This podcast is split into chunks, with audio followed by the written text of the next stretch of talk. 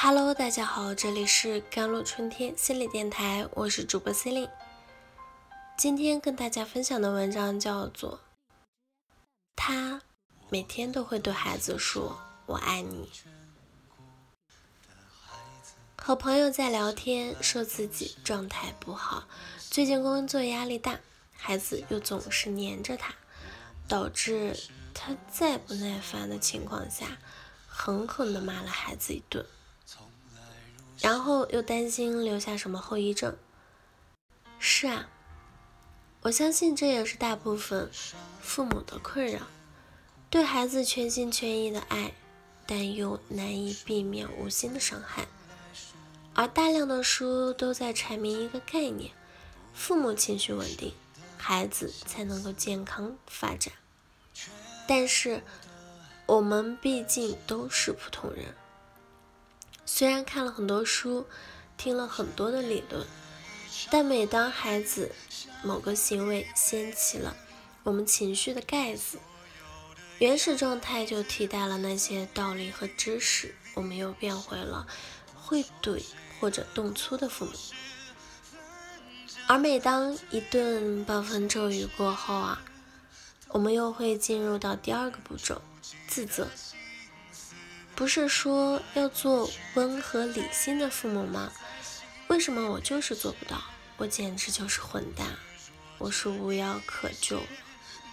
相信我，只要你这样指责你自己，就代表你十分的排斥自己的愤怒，而你越是排斥愤怒，就会越研发频繁的发生，你因此就陷入到了恶性的循环：愤怒、后悔。担忧，那没有脾气就等于是好父母吗？在很多人的认知里，好的父母就等于零脾气。这个看法甚至我都认同过，因为我看了太多书，听了太多专家讲，父母的激烈情绪对孩子容易产生负面影响，有的是暂时的影响，有的是终身的影响。所以和很多朋友一样，我会对。自己有很多的约束，专家说我没有见过这样的父母，那是你们虚构的。所谓从不发脾气的父母，其实不存在的，或者是不真实的。每个父母都是带着创伤在养育，如果孩子的行为正好触碰到他的创伤，爆发就无可避免了。而要论及父母之间的区别，那就要看他们原生家庭带来的影响有多大了。做好四件事，让冲突的伤害降到最低，给自己缓冲期，反思自己的过失啊。心理学家分析啊，父母对孩子的指责和批评有百分之八十都是发生在没有看清客观事实的情况下。比如我儿子有次约朋友在家写作业，后来我发现厨房被弄得一塌糊涂，我走过去正要严厉的批评他，没想到他的朋友告诉我，他没有在捣乱，是在给我做奶昔。我们打算写完作业一起收拾的，我的情绪立即就被熄灭了。因此，当我们被孩子某个看似不当的行为激怒以后，最好是给自己时间冷静反思，看着事情的真相到底是什么，这样就能避免更大的冲突发生了。身为三个孩子母亲的小 S 就是说，勇于道歉反而是他拉近和孩子的距离，让孩子更愿意亲近他的特殊方式。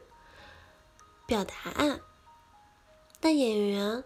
霍思燕说：“她每天都会对孩子说‘我爱你’，这不是在溺爱孩子，而是在给足孩子安全感。而当她偶尔错怪了孩子，或者委屈了孩子一会儿，她第一时间做的也就是‘我爱你’了。最后，游戏放松。心理学家说，身体就是潜意识。当一些创伤发生后，哪怕我们的头脑和意识都健忘了，但身体并未遗忘，甚至会形成一个病症来提醒我们。因此，当我们确认和孩子在发生冲突以后，并且看到孩子因此恐惧啊、悲伤啊、委屈、害怕什么的，我们就会必须带给孩子做一些游戏或者运动，去释放掉身边的负面情绪。亲子间的运动能释放彼此情绪和压力，还能让孩子感受到高质量的陪伴，因此可以将之前冲突的影响降到最低点，甚至不再有影响。孩子和父母都会犯错，养育过程冲突啊在所难免啊，因此父母不要害怕冲突，而要带领孩子在冲突里反思和成长。然后懂得及时止损要领，那么最终你们的关系会越来越好。孩子非但不会伤痕累累，还会成为既懂得爱又懂得化解冲突和矛盾的情商高呢。好了，以上就是今天的节目内容了。咨询请加微信公众号或者手我的手机微信号幺三八二二七幺八九九五，我是 C 琳。我们下期节目再见。